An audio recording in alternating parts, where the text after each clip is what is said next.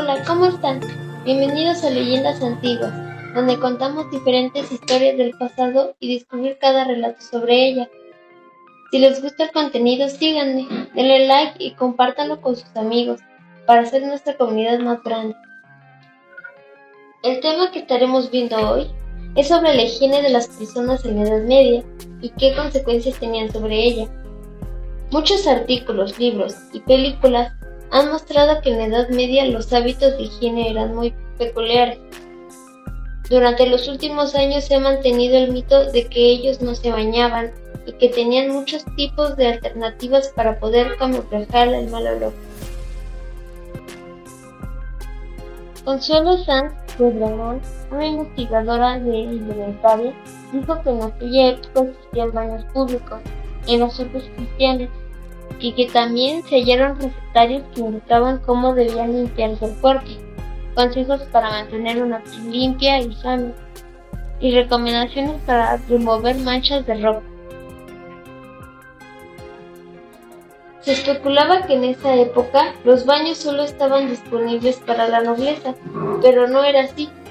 Habían baños públicos para la población, donde podían asearse las personas, aunque algunos de estos lugares eran escasos por algunos motivos, uno de ellos es que ahí se personificaba la promiscuidad de la época.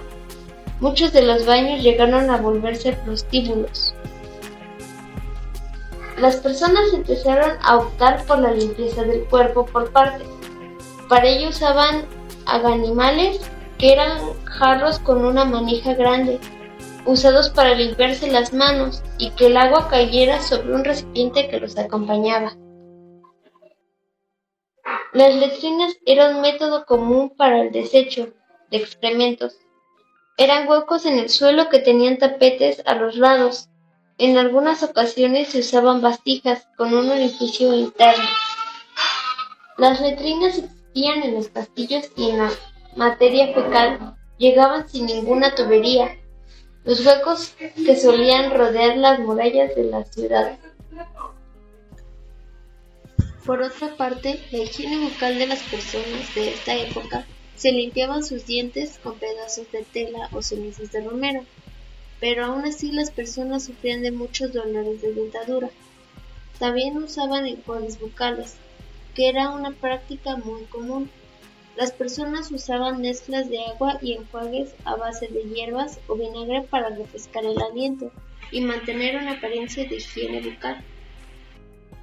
La higiene bucal en las personas de esta época se limpiaban sus dientes con pedazos de tela o cenizas de romero, pero aún así las personas sufrían de muchos dolores de dentadura.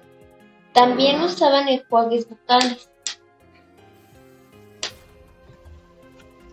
Aunque a pesar de sus métodos de limpieza, usaban mucho perfume. Las personas que creían que el perfume servía como un fumigador de la zona de infección. Se usaban hierbas especiales y flores para crear mezclas aromáticas. Para ocultar la piel pálida y los polvos cutáneos causados por la falta de higiene, las personas utilizaban polvos de maquillaje. Estos productos a Contenían sustancias tóxicas como plomo y arsénico, lo que podía contener efectos negativos en la salud a largo plazo. También la ropa interior no era muy común en la Edad Media. La mayoría de las personas solo usaban una prenda exterior que se cambiaba con poca frecuencia. Esta falta de prendas interiores limpias contribuían a la acumulación de la suciedad y olores corporales. Al tener la falta de higiene personal en la Edad Media, facilitaba la propagación de piojos y pulgas. Estos parásitos eran comunes y podían encontrarse tanto en la ropa como en el cabello de las personas. Eso es todo, espero que les haya gustado y síganme para más temas interesantes como estos. En mis redes sociales les pondré una encuesta donde ustedes podrán escoger el tema del que hablaremos en el siguiente capítulo. Muchas gracias por apoyar mi contenido. Los veré en el siguiente episodio. Hasta luego.